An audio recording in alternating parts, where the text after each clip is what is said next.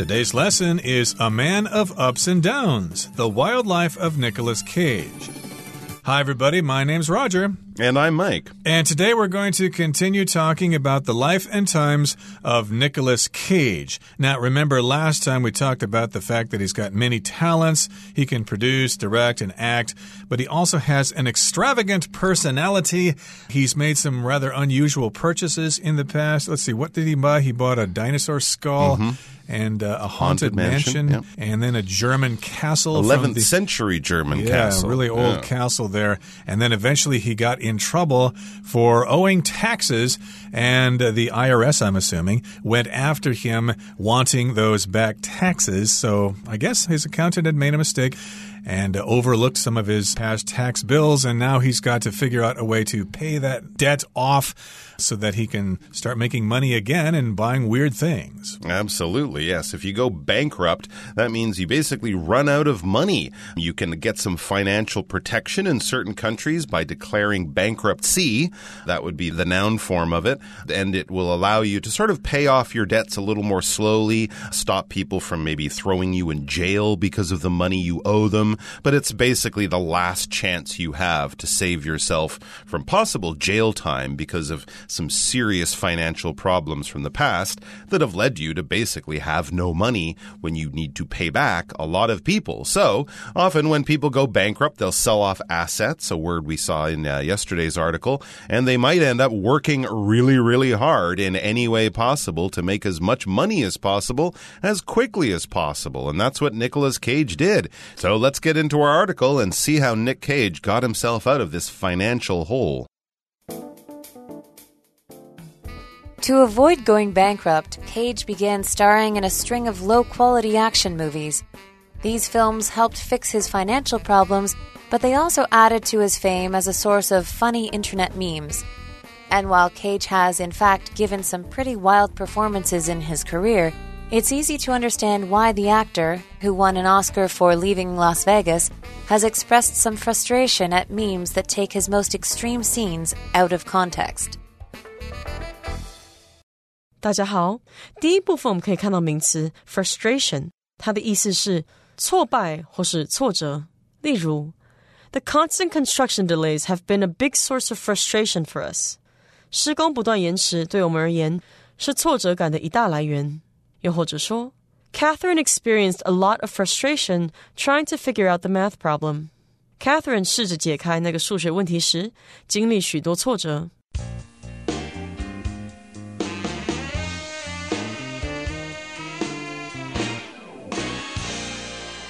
Okay, so remember he owes the IRS lots of money in back taxes, so he did not want to go bankrupt to lose all his money and get legal protection. To avoid going bankrupt, he began starring in a string of low quality action movies. Mm. So a string of just means a series of those movies. He was just looking for work, and I suppose at the time he had already gotten pretty old and he was no longer as popular as he used to be, so he started taking on which whichever roles he could to make some quick bucks to pay off his debts. And these were low quality action movies. I may have seen some of them. I think there was one called Snake Eyes, if I'm not mistaken. Oh, he's done movies much more low quality than that one. Uh, yeah, that one I guess was okay, but there, yeah, there are many of them that uh, he just kind of took just to get the Absolutely. paycheck. And these films helped fix his financial problems, but they also added to his fame as a source of funny internet memes.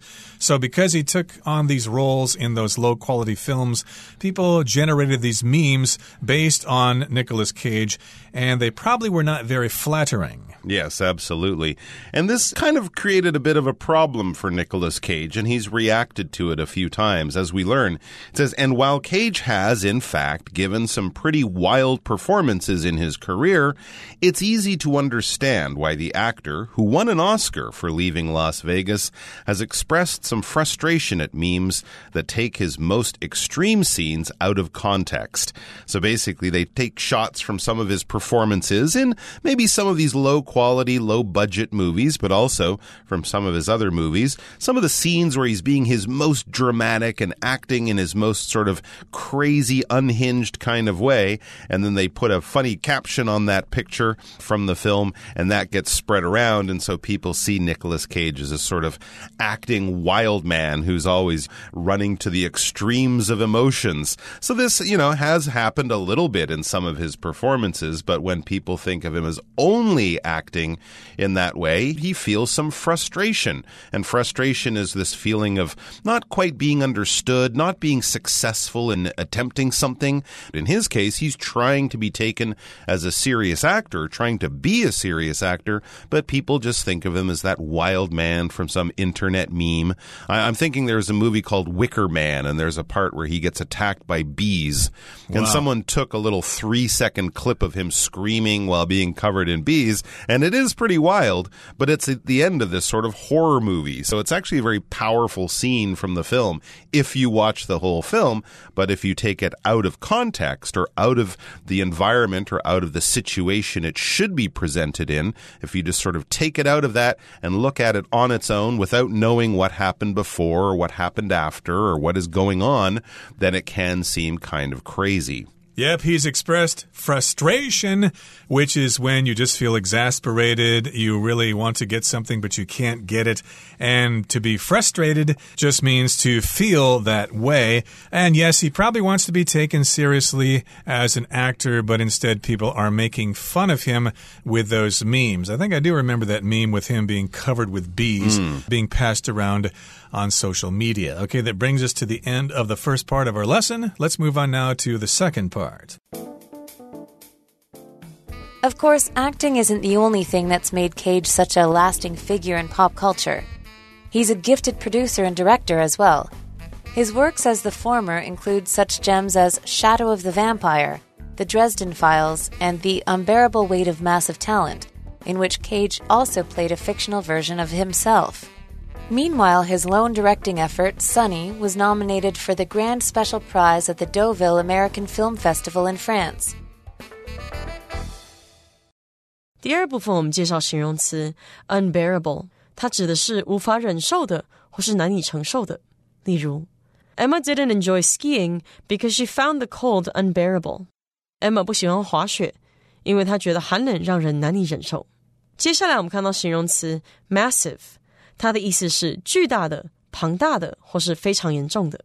举例来说，Massive amounts of logging has devastated that mountain。大量砍伐林木对那座山造成巨大的破坏。又或者说，The storm resulted in massive flooding and mudslides。那场暴风雨造成了非常严重的洪水和土石流。下一个我们介绍单字 fictional，这个形容词的意思是虚构的或是想象的。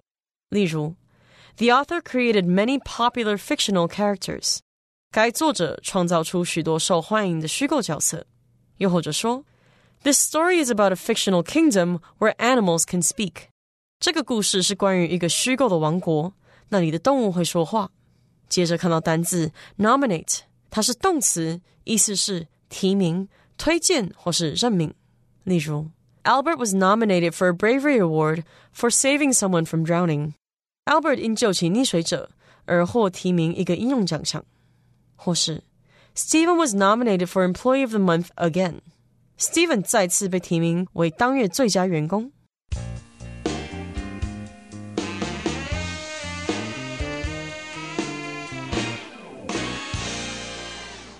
Okay, it's time for us to discuss the second part of our lesson for today. Remember, Nicolas Cage is mostly known for being an actor, but of course, acting isn't the only thing that's made Cage such a lasting figure in pop culture. So, of course, he's famous because he's an actor, and that has indeed made him famous, but he's done other things that have contributed to his being a lasting figure in pop culture. So he's not only known as an actor, he's known for other things as well. That's right. He's a gifted producer and director as well. So some of those movies he's been in, maybe some of the more low budget ones that he's done more recently, he's actually been uh, working behind the camera as well, not just in front of the camera as an actor and a performer, but he's also done some production and direction as well. That's why he can list producer and director on his Hollywood resume along with actor. His work as the former includes such gems as Shadow of the Vampire,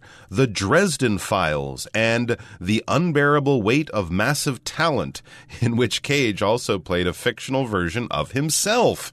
Wow, very interesting movies listed there.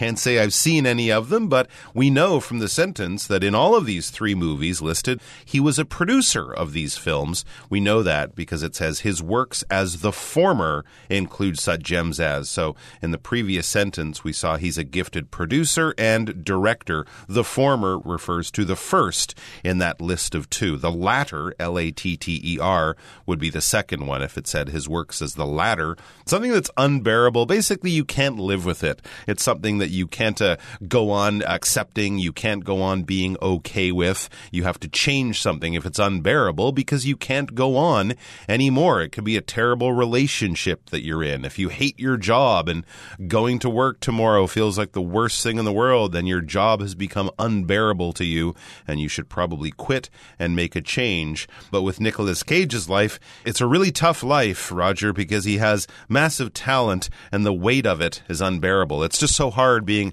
as talented as Nicolas Cage. I think the title's probably a bit of a joke. Probably indeed. It's probably ironic, but Yes. again, unbearable means it's something you just can't stand, like unbearable pain you might be feeling from an accident that you had, so please drive carefully.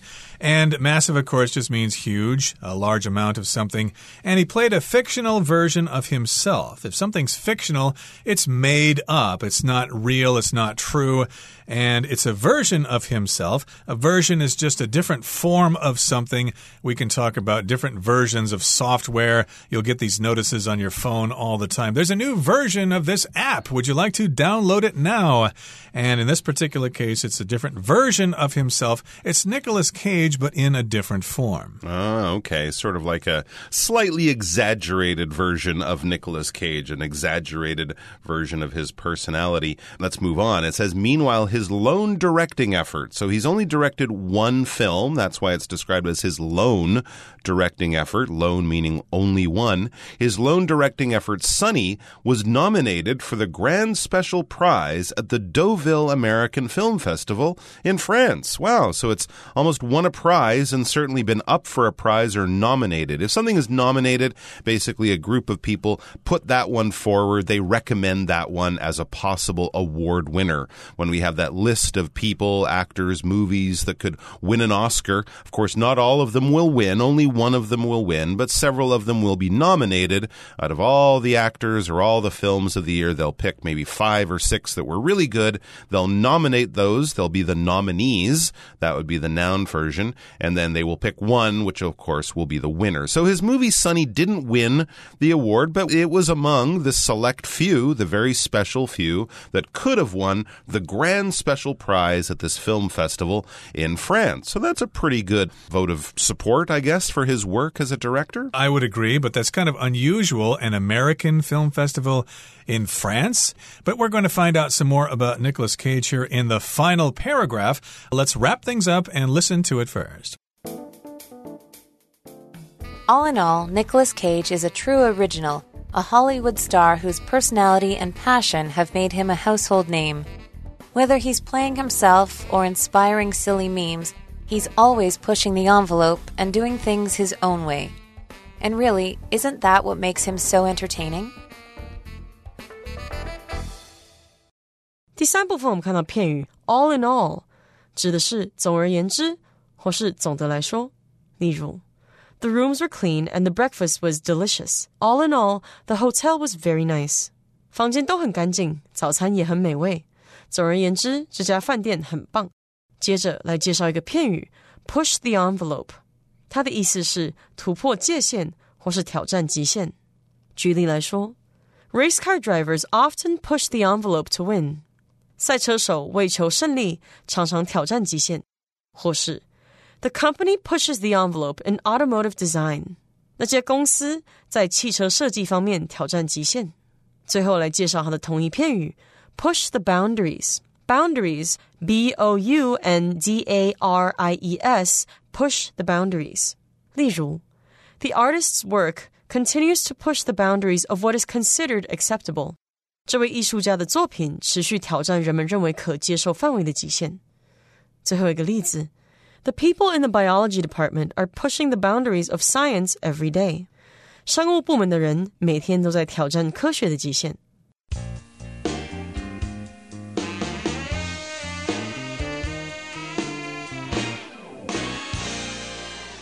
Okay, so all in all, okay, that's when we kind of wrap things up.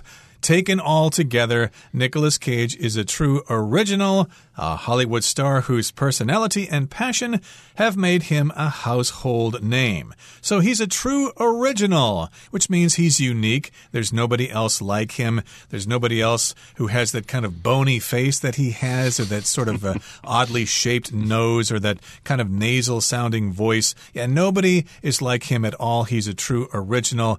And of course, he's a household name, which means everybody knows all about him because he's been around for oh so long and he's done oh so many things. Absolutely. Even if you haven't seen any of his films, you would probably know Nicolas Cage as that Hollywood actor. That's why we would describe him as, as a household name.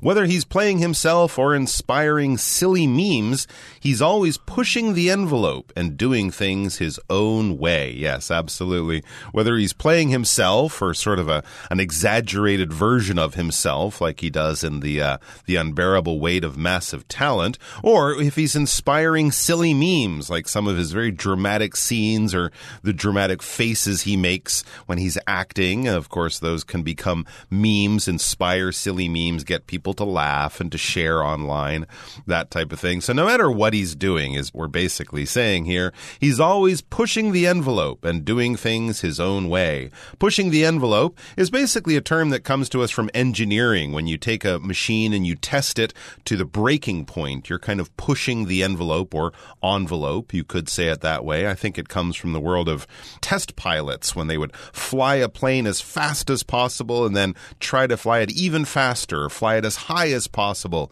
and then try to go a little bit higher to the point where the plane might break and crash. They would describe that as pushing the envelope, kind of going to the very extreme ends or the very extreme limits of something. So that's what he's done both in his acting life, in his professional life, and in many ways in his personal life. We didn't even talk about the fact he was married to Elvis's daughter. Another interesting thing about him. So he's always doing things his own way. Absolutely. And really, isn't that what makes him so entertaining? Absolutely. Even if you're uh, not the biggest fan of his movies, you definitely have to say that Nicolas Cage isn't a boring guy. And even seeing him on a television talk show, just chatting about his life would probably be very entertaining. It would probably give you a good time, give you some laughs, give you some excitement.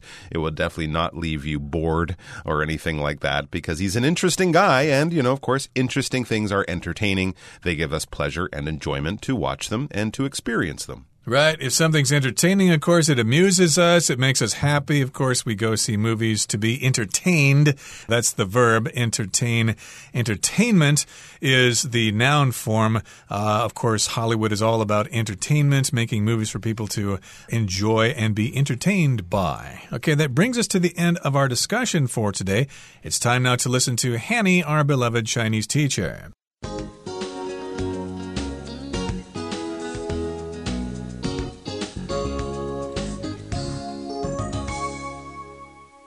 各位同学，大家好，我是 Hanny。我们来看今天的文法重点。课文一开始写到：To avoid going bankrupt, Cage began starring in a string of low-quality action movies. 为了避免破产，尼可拉斯凯奇开始主演一系列低品质的动作片。那我们先来看到 “string” 这个字当名词，它有线、细绳或是一串的意思。那么 a string of 它可以表达一系列的什么，或是一连串的什么。像如果我们说 a string of successful singles，就可以表达一连串的成功单曲。好，那么另外则是要介绍 go 加上形容词的用法。go 当连缀动词呢，就带有变得、变成怎么样、怎么样的语义。那么后面接形容词来描述它的变化。像课文里面，它是用 go bankrupt 来表达破产。那其他还有像 go bad。可以描述食物它变质坏掉，还有 go stale 可以描述食物面包等等它是变得不新鲜的。那么也可以描述说婚姻交往关系啊，它变得平淡无奇、了无新意的意思。还有 go wrong 则是表达事情出错、发生问题等等。那我们接着读到课文第三部分的第一句，它是用到 a Hollywood star whose personality and passion have made him a household name，来描述尼可拉斯凯奇。那这边他用到 whose 引导关系子句的限定用法。那我们来学习这样的用法。Whose 当所有格关系代名词后面要接名词，那就可以用来表达先行词的什么什么东西这样子。好，那么当先行词是非特定不明确的对象时，那要使用限定用法。whose 引导的关系子句就是要限定先行词的范围。那这时候 whose 的前面不加逗号。举例来说，The man whose car was stolen。Was furious，那名车子被偷的男子暴怒，他非常生气。我们现在先不管关系子句的话，那只看到 the man was furious，那名男子暴怒。可是我们不知道是哪一名男子。这时候 the man 是不明确的对象，所以后面我们接了关系子句。Whose car was stolen 来限定它的范围，所以 the man whose car was stolen 就是说那名车子被偷的男子。好像这样用法就是限定用法，这时候 whose 的前面不加逗号。好，那我们回头来看看课文的句子，whose 的前方它的先行词是 a Hollywood star，是一位好莱坞巨星，那这是非特定不明确的对象，后面接关系子句。whose personality and passion 点点点点点，要去限定范围，形容他是一位性格和热情使他家喻户晓的好莱坞巨星。好，那么以上是今天重点整理，我们回顾今天单词吧。Bankrupt. If the country were to go bankrupt, we would live a terrible life. Frustration. Tyler's lack of career progress was a source of great frustration for him. Unbearable. Not until the pain in his finger became unbearable did Sam go see a doctor. Massive. The new shopping mall has a massive number of clothing stores. Fictional. The author's recent work is a fictional story set in a troubled future. Version. I need to download the latest version of the software. Nominate. Pearl was just nominated for the Employee of the Month award. Entertaining. While this week's show wasn't as good as last week's, it was still entertaining.